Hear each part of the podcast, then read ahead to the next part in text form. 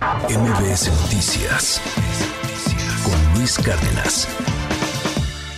Tengo en la línea y le aprecio mucho a Israel Rivas. Eh, Israel ha sido la voz para la defensa de los niños con cáncer que se han quedado sin medicamentos, para todas estas familias a las cuales, pues de manera artera, de manera grosera, de manera francamente ruin, cruel, les han arrebatado una posibilidad de, vida. Lo hemos platicado muchas veces. Eh, un, niño con cáncer tiene muchas posibilidades de, de, salir adelante, de tener una gran vida, pero para eso tiene que tener un tratamiento permanente, no es de que a ver cuándo hay. Y en este gobierno las cosas realmente se estabilizaron. Todo el tema de los niños con cáncer ha sido enarbolado y encabezado en gran parte por Israel Rivas. Israel, te mando un gran abrazo. Gracias por tomarme la comunicación. Y lo primero que te pregunto, Israel, ¿cómo está, cómo está tu, cómo está tu hija? Muy buen día. Muy buen día, Luis. Siempre es un placer platicar contigo y un saludo para ti fuerte y para el auditorio. Bueno, la primera pregunta y obligada, nuestra querida Dana está ahorita en este momento en la escuela. ¿Está bien? Eh, está en el tercer año de vigilancia, es decir, está libre ya de cualquier enfermedad y bueno, no de cualquier enfermedad, ¿verdad? Porque le ha dado muchas gripas, pero sí de esta terrible enfermedad que es el cáncer y la Ay, qué bello. afortunadamente. Me da muchísimo gusto escuchar eso, Israel. Oye, eh, ya, llamaste mucho la atención porque ayer decidiste pues entrar a la contienda. ¿Por qué? ¿Qué te picó?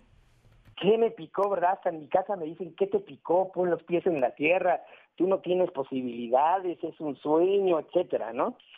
Y pareciese que fuese así, mi querido Luis, pero te voy a decir algo. Es importante, estamos acostumbrados, no solamente en México, en muchos lugares del mundo, en muchos países, a que la política es asunto de políticos. Cuando es todo lo contrario, mi querido Luis. No quiero ponerme aquí a dilucidar, ¿verdad?, la etimología de la palabra política, pero finalmente es el beneficio para la ciudad, ¿verdad? Y esto lo, lo ejercemos los ciudadanos. La política debería de ser asunto de ciudadanos, no de los, entre comillas, profesionales de la política que han acumulado una serie de cargos públicos, pero que a veces por el ejercicio del poder se les nubla la mente y carecen de algo que seguramente tú y yo sí tenemos, y muchos, miles de ciudadanos, cientos de miles de ciudadanos que nos escuchan en este momento, tal vez millones, sí tenemos sentido común. El ejemplo más claro que tú acabas de decir, si yo dejo de darles medicamentos a las personas enfermas, a ver, sentido común, se van a morir. Sentido común, voy a ocasionar un problema social. Es lógico, es sentido común.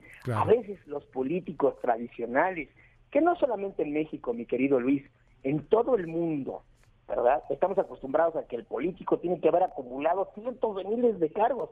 Aquí voy a decir una frase muy interesante de un gran poeta español, don Felipe, ¿no? No sabiendo los oficios, los haremos con respeto. Para enterrar a los muertos cualquiera sirve menos un, super, un. Pero los políticos también, querido Israel, son son muy cuidadosos de sus espacios y hacen que todo sea político. Hoy este método que tiene la alianza o whatever sea este diferente opositor, como sea que le quieran llamar, porque luego le ponen muchos nombrecillos, este, pues tiene varios candados políticos, digo la neta. O sea, quien recolecte la mayor cantidad de firmas también va a tener la mayor posibilidad en las encuestas, en lo, el voto que van a hacer para los que sean simpatizantes de este tema tienes que tener a alguien que te respalde. ¿Quién está detrás? Pues fíjate que creo que detrás está gente como tú y como yo. No tengo una estructura corporativista, esto es el hito y hay que marcarlo. Y, finalmente esta también es una invitación a que se inscriban todos estos ciudadanos que nos escuchan y que hagamos un abordaje de los partidos políticos, que se inscriban para ser gobernadores, que se inscriban para ser regidores, que se inscriban para ser síndicos, para ser diputados locales, para ser diputados federales. Necesitamos hoy, ante esta estridencia que tenemos en el país, hombres y mujeres con sentido común, ciudadanos responsables con capacidades que seguramente las tienen increíbles para gobernar su municipio, su distrito, etcétera Hoy necesitamos eso, mi querido Luis. Y también esa es una invitación a que todos los ciudadanos no tengan miedo, se sumen a participar. Muchos no queremos dejar, ¿verdad? Porque es difícil que alguien que todos los días sale a las seis de la mañana a trabajar para llevar el pan nuestro de cada día tenga el tiempo de poder dedicarse a estas cosas. ¿Cómo se puede dar el tiempo? Esta es la invitación. Yo sé que estoy luchando contra eh, molinos de viento. Sí, sí, sí. Eh, que, son increíblemente fuertes en su popularidad, en su voto corporativo. No lo critico, han tenido una construcción de eso. Se han preparado durante años para eso. Pero ¿qué les quiero demostrar? Que un hombre común, como tú, como yo, que también pudiese ser una mujer común, que todos los días se levanta para ir a trabajar, que llega a casa a hacer los quehaceres del hogar, ¿verdad?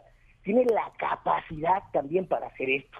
Y que no hay que saber la teoría cuántica ni la teoría de la relatividad de Einstein, ¿verdad? Para poder ejercer y servir a través de un cargo público. No es cierto. Nos han querido hacer creer que te necesitas una gran experiencia para esto. Y no es cierto, mi querido Luis. Esos molinos. Tú, sabes, tú que estás inmerso en el mundo de las noticias, sabes que esto es una falacia. Todo. A ver, para mí la mayor parte de los políticos son unos. No puedo decirlo. Pero sí, la neta, ¿para qué te cuento? Tú y yo lo sabemos, este, lo, platicamos, o sea, son. Todos son gachos. Eh, pero estos molinos de viento son también cancerberos, son basiliscos, son así, este, unos monstruos ahí medio endemoniados, que, que está cañón que te dejen pasar. Pero de ahí en fuera, que, que ojalá que tengas éxito y ojalá que logres las firmas y ojalá que esto tenga un giro brutal, porque nada está escrito en política. Si preguntaba a alguien si Zelensky iba a poder ser presidente de Ucrania hace 15 años, pues cualquiera te hubiera dicho que estás loco, ¿no? Eh, y, y, mira nada más cómo están las cosas hoy. Entonces, bueno, lejos de, de ese asunto, yo quiero preguntarte ¿qué representa testimonialmente este, esta aspiración? Porque aunque, aunque no llegaras, el testimonio de estar ahí, o sea, el asunto de ir picando costillas, ya representa algo. ¿Qué, qué es un ciudadano en medio de todo esto, Israel?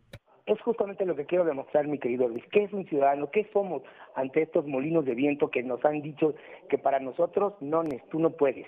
Es eso, justamente para decirles sí se puede. En la medida en la que todos tengamos esta firme decisión, vamos a lograr ir empujando esta puerta, como los portados en los conciertos.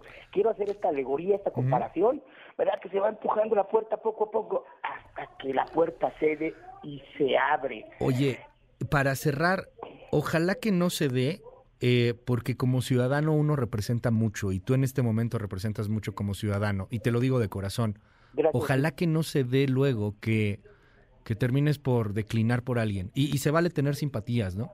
Pero que digas, ah, es que yo creo que, híjole, Santiago Krill sí representa a los ciudadanos, porque si no sería muy feo. O Xochil Gálvez, o Preciado, o Cuadri, no sé el que quieras, ¿no? Este, ¿Piensas declinar en algún punto? No, Luis, pienso llegar hasta el final. Ahora sí que se llegue hasta donde se llegue. Lo único que sí te quiero decir que tengo que ser absolutamente congruente. De ninguna manera, si no llego a triunfar, voy a apoyar a, alguien de este régimen porque evidentemente nos ha ah, dejado en la miseria, ¿verdad? Pero no, yo no voy a declinar antes de tiempo. Es decir, no me voy a rendir y me voy a dar la vuelta y voy a decir, ya dice mi mamá que siempre no. No, el final, hasta donde llegue. Bueno. ¿verdad? O hasta donde me dejen llegar, ¿verdad? Eh, eso es algo importante. Y te quiero decir por último algo muy importante.